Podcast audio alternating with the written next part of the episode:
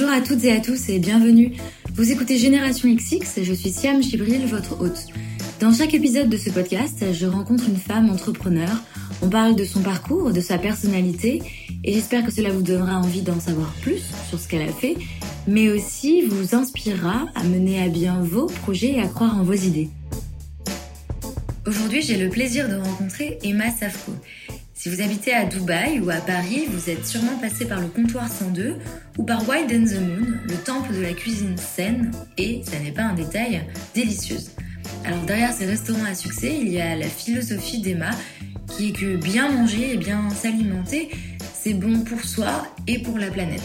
Emma nous raconte ses voyages, comment elle a monté ses enseignes à Dubaï, à Paris et bientôt à New York et sa philosophie de vie et surtout comment, à son échelle, elle influence la façon dont on s'alimente et dont on prend soin de la planète. Très bonne écoute. Bonjour Emma. Bonjour. Merci beaucoup de me recevoir chez Wild and the Merci à toi. Dans la petite remise pour qu'on soit au calme. Euh, depuis quand est-ce que c'est ouvert à Paris? À Paris, on a ouvert Wild and the Moon en février l'année dernière, donc à peu près 10 mois. Ok on a ouvert d'ailleurs en plusieurs étapes, puisqu'on a d'abord ouvert euh, en février l'avenue Charlot, la rue Charlot, pardon, euh, et puis suivi euh, du mois de mars de la rue des Gravilliers, qui est notre laboratoire, c'est donc là où on produit, et qui est également un petit corner, mais plus pick-up. J'ai entendu une fois que dans le top 3 des rêves des Français, euh, il y a ouvrir un restaurant. Il y a aussi être président de la République. Ça... Ah ouais, hein, ça, ça, ferait pas partie de, ça ferait pas partie de mes rêves. Mais est-ce que c'était un rêve pour toi ou est-ce que euh, pas du tout Non, pas du tout. Non. Euh, moi, c'est un peu, c'est arrivé un peu par hasard, on va dire. c'était pas un rêve, d'ailleurs. Euh, voilà, c'était un, on va dire un, long processus. Moi, j'ai démarré tard finalement, parce que j'ai travaillé dans la pub pendant pendant 15 ans, et après, je me suis occupée de mes enfants pendant quelques années quand j'étais à New York, tout en travaillant dans un magazine de, déco et de mode, euh, où j'ai monté à New York aussi un projet de concept store. Enfin, donc c'était, c'était, j'avais absolument pas décidé de, travailler dans, la restauration. Mais tu avais fait une école euh, d'hôtellerie, non? J'ai fait une école hôtelière, euh, oui, absolument. et après, une fois que j'avais fini mon école hôtelière, je me suis dit que c'était pas du tout pour moi, que j'allais faire définitivement quelque chose d'autre de ma vie, comme quoi ça nous rattrape. Euh, non, moi c'est arrivé un peu par hasard. Euh, pour, euh, en fait, je pense que c'est par rapport au parcours que j'ai que j'ai que j'ai que j'ai eu et par rapport au lieu de vie aussi où j'ai été et surtout, je crois en fait par rapport à l'éducation que j'ai reçue. L'éducation qui était. Ben, j'avais une maman qui en fait il y a voilà il y a maintenant déjà 45 ans, mhm. était très consciente de, l'importance en fait de l'alimentation sur la santé, donc il nous a toujours élevés, euh, ma sœur et moi, avec des voilà des produits euh, très sains. Euh, et donc c'est vrai qu'à l'époque, quand on est ado, on est un peu désespéré de trouver que des des graines et du verre dans son réfrigérateur alors du goûter alors que les autres ont des, des sodas et des chips. Donc c'était déjà des graines à, l'époque C'était déjà des graines à l'époque, voilà. Donc euh, du coup, euh, ça a dû... Euh, voilà, je pense qu'on se réinvente pas, finalement, ça nous rattrape un jour et puis voilà. Comme tu disais, tu as, as beaucoup voyagé. Oui donc New York, Dubaï, même la Suisse, je crois. Oui. Je voulais te demander, donc quand tu es partie à New York, tu suivais ton mari qui était expatrié. Comment est-ce que toi tu l'as vécu en sachant en fait que tu allais peut-être euh, à nouveau bouger dans quelques années? Comment est-ce qu'à ce, moment-là tu envisageais toi ton parcours? D'abord, nous, euh, moi, je me suis jamais considérée comme expatriée. D'abord, New York, c'est ma ville de naissance. Euh, donc j'étais ravie de partir vivre à New York. Et puis euh, mon mari, euh, il n'avait pas un statut d'expatrié puisqu'on était là-bas a priori sans, enfin on n'avait pas de, nombre d'années. Il, se trouve qu'on est reparti au bout de quatre ans, mais l'idée c'était de rester à New York et pas forcément d'en partir. donc donc moi je l'ai jamais vécu de cette façon-là. donc je me suis vraiment imprégnée de, la ville, de, la culture là-bas. J'ai vraiment créer ma vie finalement là-bas sans me dire que j'allais repartir. Et d'ailleurs, euh, le jour où on m'a annoncé qu'on devait partir, on a eu, ça a été un peu un choc, surtout pour Dubaï. Besoin que tu avais un projet, tu comptais monter un projet Oui, absolument. J'avais travaillé sur un projet aussi d'ouverture de, concept store pour enfants là-bas. Euh, et puis je travaillais pour le Milk, mais ça c'était en, freelance pour le magazine de, de, pour enfants. Donc oui, j'avais pas, j'avais pas a priori l'envie de partir. J'étais très heureuse à New York. C'est une ville dans laquelle je me sens bien. Donc, petit choc à l'annonce du départ à Dubaï. c'est vrai que sur Dubaï, les gens sont assez mitigé. C'est ceux qui adorent et ceux qui mm. détestent, même s'ils n'y sont jamais allés, mais quand une image. Mais il y a beaucoup d'a priori en fait sur Dubaï. Euh, donc c'est vrai que et moi je faisais partie de ces, personnes qui avaient qui avaient d'ailleurs cet a priori. Euh, et puis en fait, en y arrivant, c'est vrai que c'est une drôle de ville. C'est vrai que les codes sont très différents, euh, mais que malgré tout, il y a des choses qui sont très positives, on va dire. Notamment monter un business à Dubaï, il y a beaucoup d'énergie en fait. Euh, et donc, euh, donc ça, ça a été l'expérience très positive, on va dire, de Dubaï. Et puis après, c'est Dubaï, on vit dehors. C'est un peu la, ville de, LA. Hein. On vit dehors, on fait beaucoup de sport. Pour les enfants, c'est canon. Donc euh, voilà. Ça t'a mis du temps à, à t'imprégner de la ville? Ça m'a mis beaucoup de temps à m'imprégner de, la, ville. J'ai passé vraiment une première année très difficile où je me suis dit que j'allais que j'allais pas m'y faire, que j'étais malheureuse dans cette ville, j'avais envie de rentrer à New York. Euh, donc je me suis dit, ben, soit euh, je rentre à New York, mais là ça devient compliqué à gérer avec euh, mon mari qui est, qui est à Dubaï, soit je me lance dans un projet et, et, et voilà. Et donc j'ai pris cette option-là pour essayer de tirer en fait le maximum de ce que je pouvais dans cette ville. et donc c'est là qu'on a eu l'idée de monter voilà un concept store hein, du nom de comptoir 102 qui en fait casse complètement les codes avec ce qu'on connaît de, de, Dubaï ou en tout cas des a priori qu'on peut avoir sur Dubaï. donc là c'était vraiment loin d'un mall, dans une petite villa au bord de la plage, un côté très décontracté, on va dire un peu anti euh, anti bling, euh, plus à l'européenne. Euh, et c'est là aussi où dans ce concept store, donc qui est constitué de, de, mode, de déco et de bijoux, c'est là où aussi j'ai décidé de monter une petite cantine qui était la première cantine bio de Dubaï. C'est vrai qu'en arrivant de, de, New York à Dubaï, un peu le choc des cultures et aussi de, la difficulté de trouver des endroits où s'alimenter de façon saine. On arrive un peu dans l'empire du junk, c'est pas évident.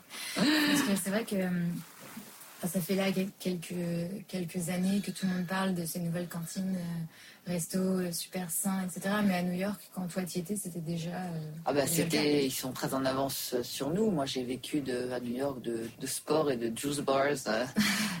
donc, donc oui, on s'alimente de cette façon-là. Donc pour moi c'était parfait puisque c'était déjà ma façon de me nourrir. Donc j'avais ça à dispo à New York à tous les, tous les coins de rue et c'était top. Donc voilà, en arrivant à Dubaï, c'est vrai que ça, ça me manquait.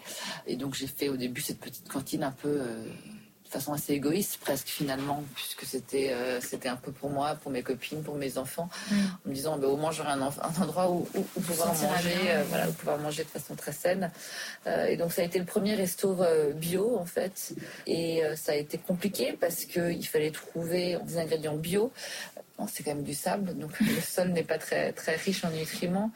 Euh, donc il a fallu trouver la ferme qui, à force de, compost après compost, de travail euh, assez insensé, même de remise à jour euh, de méthodes quasi ancestrales où elle a mis cette personne donc des tuiles d'argile sous la terre pour retenir l'eau, elle arrose au goutte à goutte tous ses plants. elle fait un travail vraiment considérable. Donc du coup il a fallu voilà trouver cette personne. Une fois que je l'avais trouvée, euh, bah, j'ai été sur, euh, sur, ces, sur ces fermes, voir la façon dont elle travaillait, donc avec vraiment zéro produit chimique pour faire pousser. Elle est arrivée à des résultats incroyables. Aujourd'hui, elle a une production euh, d'une variété inouïe.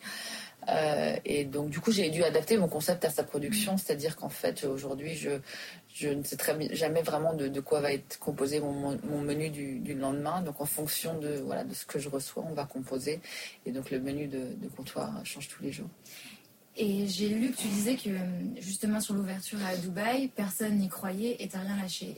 personne n'y croyait parce que justement, en fait, trouver les produits, ça allait être compliqué. Oui, mais pas le concept? Oui, mais pas que. C'était, je crois, aussi le concept. On me disait, mais tu peux pas ouvrir un restaurant sans soda, tu peux pas ouvrir un restaurant sans, sans croissant, sans. Moi, je me suis battue, j'ai rien lâché et j'ai dit non, mais il n'est pas question que j'ouvre à ma carte un restaurant avec des sodas. Ça marchait pas, c'était pas compatible pour moi.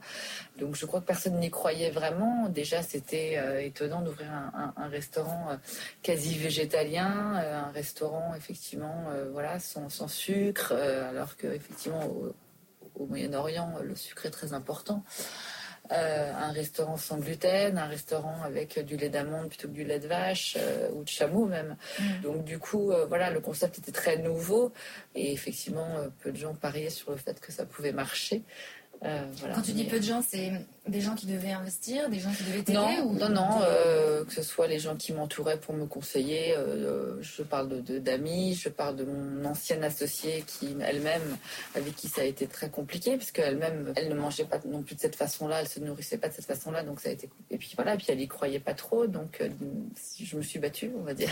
C'est étonnant parce que à Dubaï, il y a quand même pas mal d'étrangers, enfin de gens qui viennent un peu partout dans le monde. Oui, mais il y a quand même beaucoup de gens du coin, de la région, donc mm. c'est vrai que Dubaï, c'est 80% d'étrangers.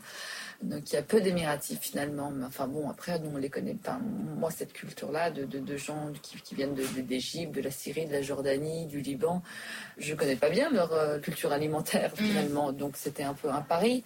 À New York, je savais que ça aurait marché, mais à Dubaï, je savais pas. Et aujourd'hui, c'est toute ma fierté d'ailleurs, parce que je pense que euh, c'est grâce au restaurant qu'on a euh, ce vrai mélange aujourd'hui de, de, culture chez Comptoir. Et aujourd'hui, le, restaurant représente quasiment enfin 50%, voire un peu plus aujourd'hui du, chiffre d'affaires. Ça marche très très bien. On a gagné le prix du meilleur restaurant euh, de la, de la région. Ouais, j'ai vu, c'est génial. Ouais, c'était génial. ça, c'était une vraie récompense. C'était une vraie, une vraie fierté. Comment t'expliques que ça ait marché? Parce que moi, c'est ça qui, que je trouve dingue avec euh, les, les enseignes que tu montes c'est qu'à chaque fois, il y a un succès fou. Alors, on en discutait derrière, il y a aussi un travail fou. Ouais, euh, je confirme, il y a un travail fou. Ça, je mais c'était pas ton domaine, alors que. Enfin, non, mais je pense que c'est. Euh, d'abord, il y a un travail considérable, ça c'est certain, on travaille énormément. Euh, mais je crois que quand on est authentique, en fait, c'est un peu, un, peu le, un peu le secret.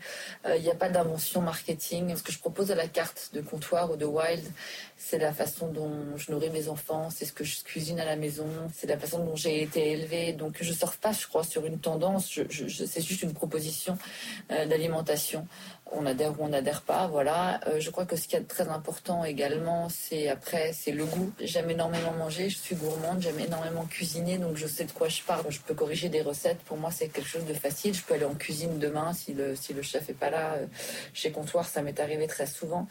Donc, euh, je crois que c'est un mélange. Et puis après, l'ambiance qu'on y met, l'énergie qu'on y déploie, tout ça, c'est des éléments qui comptent évidemment. Les emplacements aussi, notamment à Paris, en plein cœur du Marais. C'est ce que j'allais dire parce qu'il y a évidemment la philosophie, ce que tu vas apporter dans l'assiette, etc. Mais il y a aussi tout le côté euh, backstage, pas du tout sexy, de euh, bien sûr monter la, structure en elle-même. Et, bien sûr. Et, ça, c'est quoi les, les, étapes? Quand tu étais à, Dubaï ou même à Paris, mm. tu te dis, bon, j'ai cette idée, j'ai envie de monter ça. Et... Mais après, je crois que c'est euh, c'est l'idée qui est, ouais, effectivement, la philosophie, l'idée, ça c'est essentiel. Et puis après, c'est l'équipe, c'est les gens qui nous entourent, qui ont envie de faire partie de cette, cette aventure. Et, et qui déploient eux-mêmes beaucoup de beaucoup d'énergie et beaucoup de travail. On, on, fait rien tout seul. Hein. C'est certain que euh, c'est absolument grâce à mon équipe qu'on en est là aujourd'hui. Mais c'est peut-être de choisir les bonnes personnes ou en tout cas les personnes qui a priori semblent semblent avoir envie de porter ce, concept comme si c'était le leur presque. Euh, moi, je partage ma vie entre Dubaï euh, et, Paris, un peu les États-Unis aussi. Quand je quitte euh, Dubaï pendant trois semaines, je ne m'inquiète pas. Je sais que ça tourne, je sais que j'ai des, voilà, des, des, personnes qui vont prendre soin de, de ces bébés comme si c'était les leurs. Donc tout ça, c'est un ensemble en fait. Je crois qu'on n'arrive jamais à rien tout seul, ça c'est certain. donc c'est un, ouais, un mélange qu'il faut savoir distiller. Et euh, tu parles pas du côté financier. Je pense qu'il y a beaucoup de gens qui peut-être se mettent un premier frein là-dessus et, aimeraient ouvrir quelque chose et se dire euh, non mais j'ai pas les moyens. Bien sûr. Est-ce que tu penses que c'est déterminant ou c'est qu'une première étape euh, non, c'est assez euh, déterminant. En tout cas, c'est un accélérateur. C'est vrai qu'au départ, euh, quand on a un peu de sous pour investir, c'est plus facile parce que parce qu'on n'a pas besoin des autres. Peut-être que si j'avais dû lever des fonds avant euh, avant de concevoir les premiers Wild and Moon, peut-être que j'aurais j'aurais pas eu ces fonds-là. Aujourd'hui, j'ai la chance d'avoir, de, enfin, on a la chance avec mon mari d'avoir pu investir avec nos, nos propres sous sur les premiers. Donc aujourd'hui, c'est plus facile d'aller chercher des investisseurs parce qu'ils voient le résultat, parce qu'ils voient que ça marche bien, parce que voilà. Jusqu'à présent, euh, les enseignes qu'on a eues, ça a été de l'autofinancement. Et puis, euh, non, c'est certain que voilà, avoir un peu de sous au démarrage, monter une cuisine, ça coûte cher, on ne peut pas le nier. Euh, il faut un peu de, un peu de fonds au démarrage. Et du coup, est-ce que tu quand tu as voulu monter ça, tu as essayé de chercher des exemples un peu de restaurants qui s'étaient montés Est-ce que j'ai cherché des exemples de restaurants qui s'étaient montés euh, Non, pas tellement. Je savais bien ce que je voulais. J'avais, C'était assez clair comme schéma dans ma tête. Euh, forcément, on regarde toujours autour de nous ce qui se passe. Ça serait bête de ne pas regarder. Mais voilà, j'avais un schéma assez défini, une philosophie aussi, un concept de food euh, assez clair. J'avais l'expérience de Comptoir 102, j'avais mes années de vie à New York. Donc euh, non, c'était c'était assez clair. C'est marrant parce que du, coup là, on, alors on dit qu'il y a tout ce travail, etc. Mais j'ai l'impression qu'en fait, euh, comme tu dis, toi, tu voulais pas surfer sur une tendance ou quoi. C'était quelque chose que que tu avais depuis que tu étais petite. C'est que je voulais pas, c'est que c'est ouais.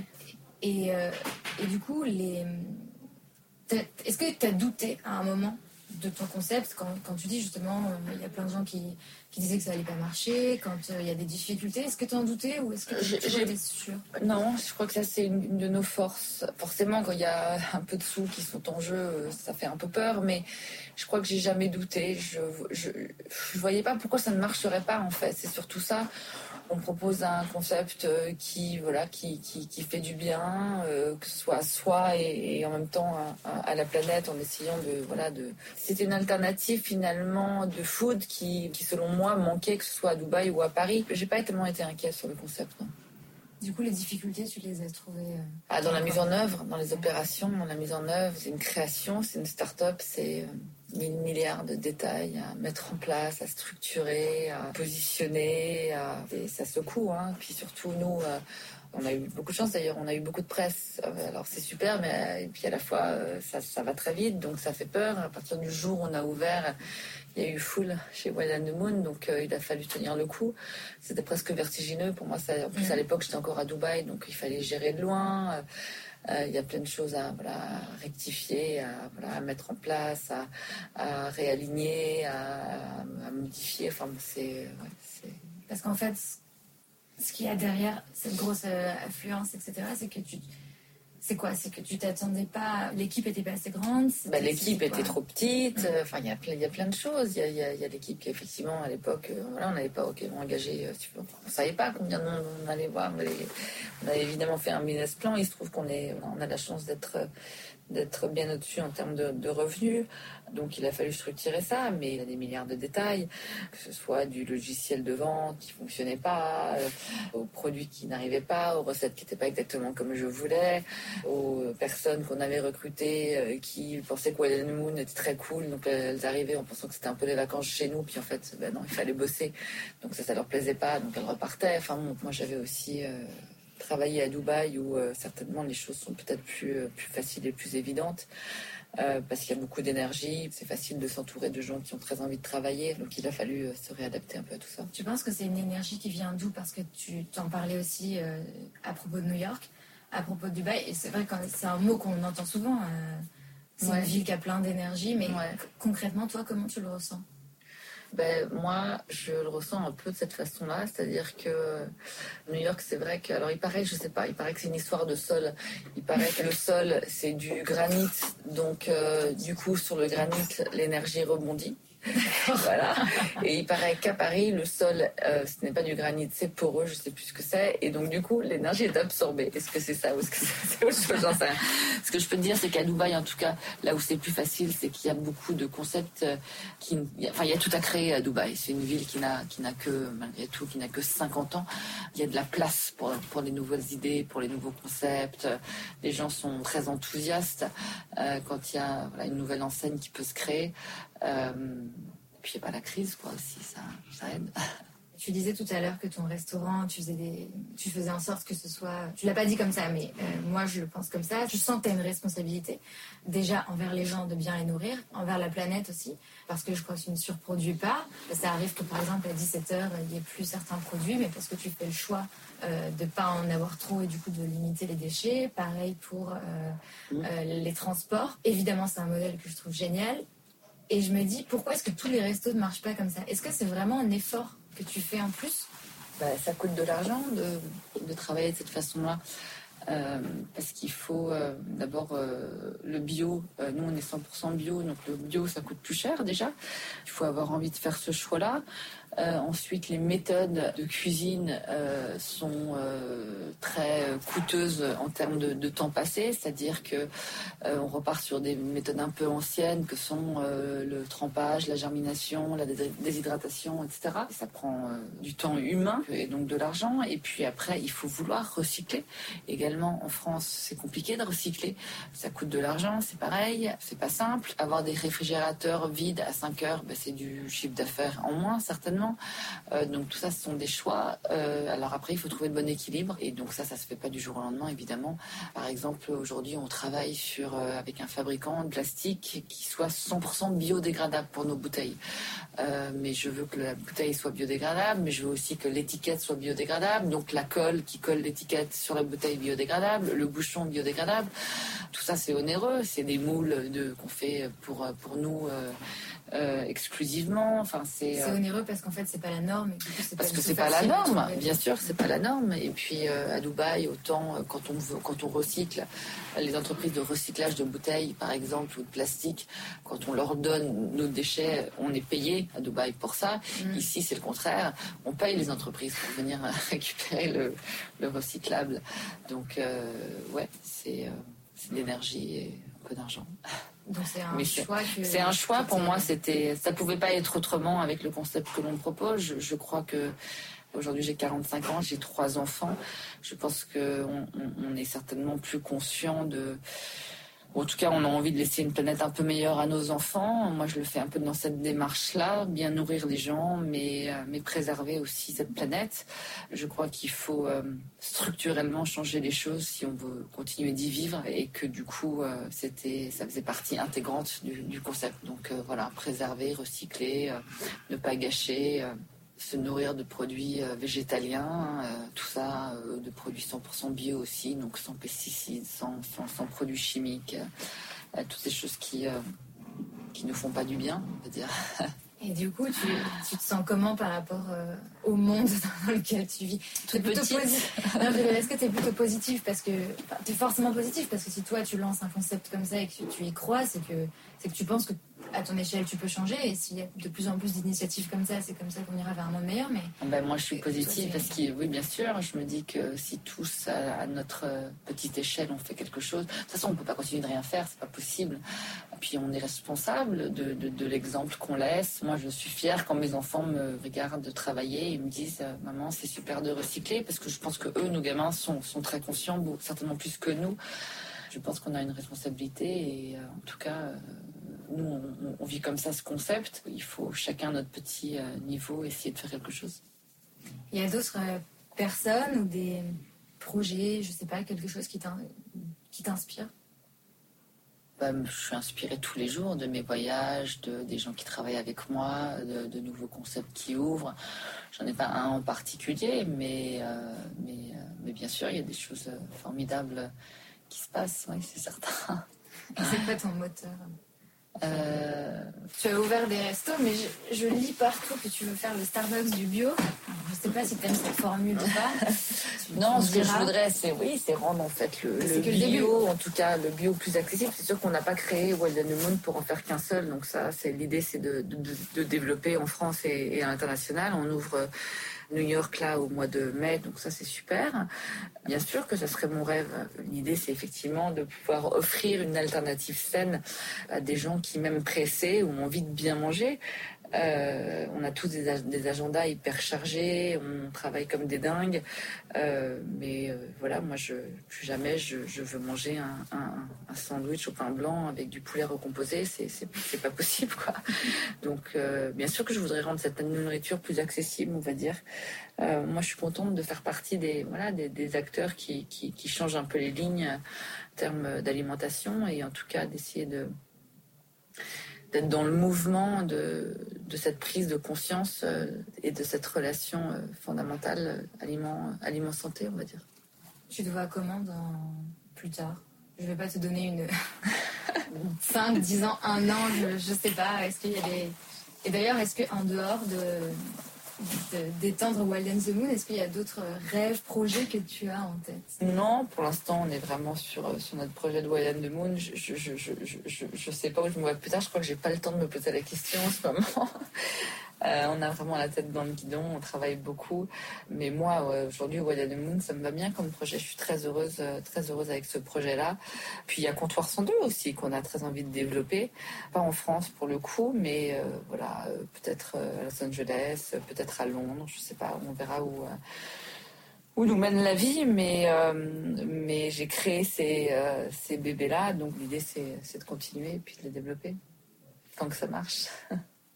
Et après, euh, Dubaï, New York, Paris, est-ce qu'il y a d'autres villes qui te font envie euh, Écoute, là, je viens de rentrer à Paris. Ça faisait dix ans que j'avais quitté la, France. Donc là, je suis contente d'être là.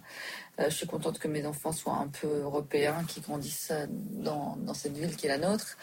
Après, j'aimerais bien repartir vivre à New York. Ça, c'est ma ville de ma ville de cœur, on va dire. c'est là où j'ai envie d'être. Euh, et puis j'ai grandi en Suisse. Alors peut-être qu'un jour la Suisse me fera euh, envie à nouveau. Je sais pas. J'ai pas, j'ai pas de plan euh, immédiat. Et donc en attendant, tu continues de passer ta vie un peu dans les avions. Ouais, un peu trop. Tu dois avoir une carte de fidélité de dingue. Ouais, un peu trop dans les avions. mais bon, voilà, les avions c'est bien aussi parce que c'est un peu mes moments à moi de déconnexion, un moment où je coupe, un moment où j'ai un peu de, un peu de temps pour pour rien faire, pour lire, pour pour reconnecter. Donc euh, finalement, je crois que je me suis habituée à l'avion, j'aime assez. Et pour... C'est juste les décalages qui sont un peu, un peu violents. Et pour finir, euh, est-ce qu'il y a un conseil que tu as reçu ou est-ce qu'il y a un mantra euh, que tu as ou que tu aimerais partager? Sur Instagram, tu partages plein de oh. citations. Donc si tu veux, je peux. non, je dis, je dis souvent que en fait, je ne l'ai pas en français, mais en anglais, euh, je, dis, et du coup, ça va bien avec notre nom, mais je dis euh, The sky is not the limit, there are footsteps on the moon. Et je pense que c'est assez vrai. Je pense que quand on croit vraiment à un projet, il faut y aller, il faut s'écouter, il faut se faire confiance. Elle est au-delà, forcément, enfin, au-delà des, préjugés ou des, gens qui, ont, qui, nous arrêtent. Euh, je sais pas. C'est déjà pas mal. Merci beaucoup, Emma. Merci à toi.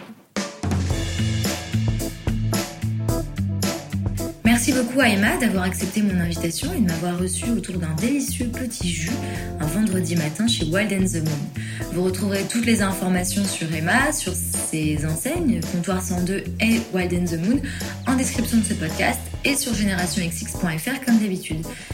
Merci à Joël pour le matériel, à Olivier pour le montage et surtout, surtout, surtout, surtout, Merci à vous d'écouter ce podcast, de continuer à me dire ce que vous en pensez.